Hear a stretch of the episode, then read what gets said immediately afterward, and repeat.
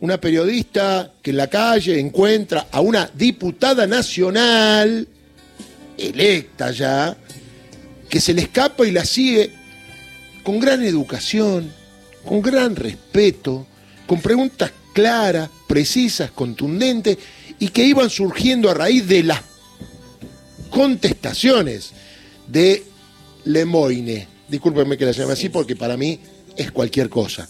Discúlpeme, ¿eh? Así que, bueno, un abrazo desde acá. Solidaridad no hace falta para ella, porque la tiene bien puesta. No hace falta. Laura Mayo, que un gusto, no tengo el gusto de conocerte, es la primera vez que te veo y la verdad que me volvió el alma al cuerpo de por qué soy periodista. Te mando un abrazo. ¿Cómo le va, Darío? ¿Cómo anda? Aquí estoy con los trabajadores de la TV Pública que también mandan un gran abrazo a todos los trabajadores de Radio Nacional. En alerta, eh, luego de lo que ocurrió ayer y hoy, en frío, empezamos a bajar el mensaje y a entender que otra vez lo que ocurrió hace apenas unos años nada más, Claro. 20, 30 años, apenas unos años nada más, aquí hubo recortes, en Telan hubo despidos, en Radio Nacional cerraban repetidoras a lo largo y ancho de nuestro hermoso país, o sea, otra vez los medios públicos, todos, todos amenazados, en alerta, y aquí los trabajadores una vez más, una vez más, en alerta y, eh, por supuesto, dispuestos a defender todos y cada uno de los puestos de trabajo. Lo demás, estoy atenta a tus preguntas. Laura, eh, a ver, yo eh, cuando lo vi, ya en la tercera respuesta me puse loco. ¿Será porque soy más viejo? ¿Cómo hiciste para guardar la tranquilidad? Bueno, sos una profesional, pero a veces en esta situación que vivimos, lo que está pasando, uno pierde la chaveta. Digo, en ningún momento, en ningún momento te fuiste de mambo ante las respuestas provocantes y amenazantes de esta señora, ¿no?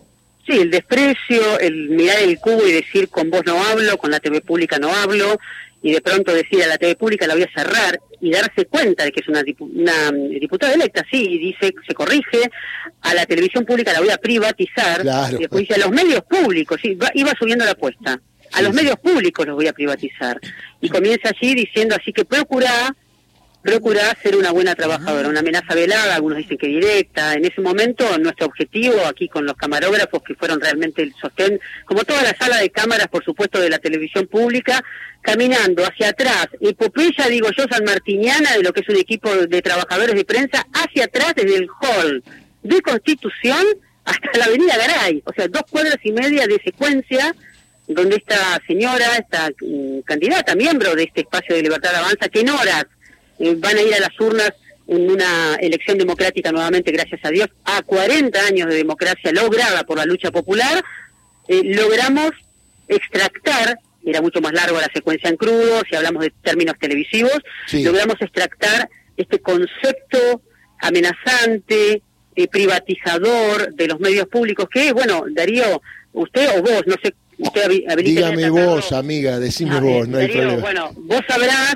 que estamos en Canal 7, que el que no entiende la historia de Canal 7, Claro. que fue fundado la primera transmisión televisiva allá en 1951 por Eva Perón en vida, aún en vida, Claro. y el general Perón, el que no entiende ese símbolo, de que- el que viene a cerrar parte de la historia, es como el que quiere derribar el MOP en la avenida 9 de julio, claro. donde en el Cabildo Abierto del 22 de agosto, Eva Perón hizo su renunciamiento histórico a la vicepresidencia. Los que saben de historia política y social argentina saben de qué hablamos. Y ellos saben que ese mensaje llega. Y utilizan a una simple cronista de calle y a los camarógrafos para que este mensaje llegue. Y bueno, veo que ha llegado porque ha repercutido eh, a lo largo y a lo ancho del país hasta a nivel internacional. Porque lo que se define el domingo es el futuro de todas y cada una de nuestras familias y de nuestros puestos de trabajo, por lo que veo ahora. Laura no es una humilde cronista, es una gran persona la que está hablando Gracias. del otro lado con Radio Nacional. Bueno, a batir el parche para entender y que la gente entienda de qué va la cosa. Un abrazo grande, Laura, queríamos abrazarte a la distancia y seguí igual. Ahora que escucho la voz más seguido, ya sé quién eras. En aquel momento, como iba de costado, no te veía bien, pero ahora que escucho tu voz, Sí. la he escuchado yo. muchas veces.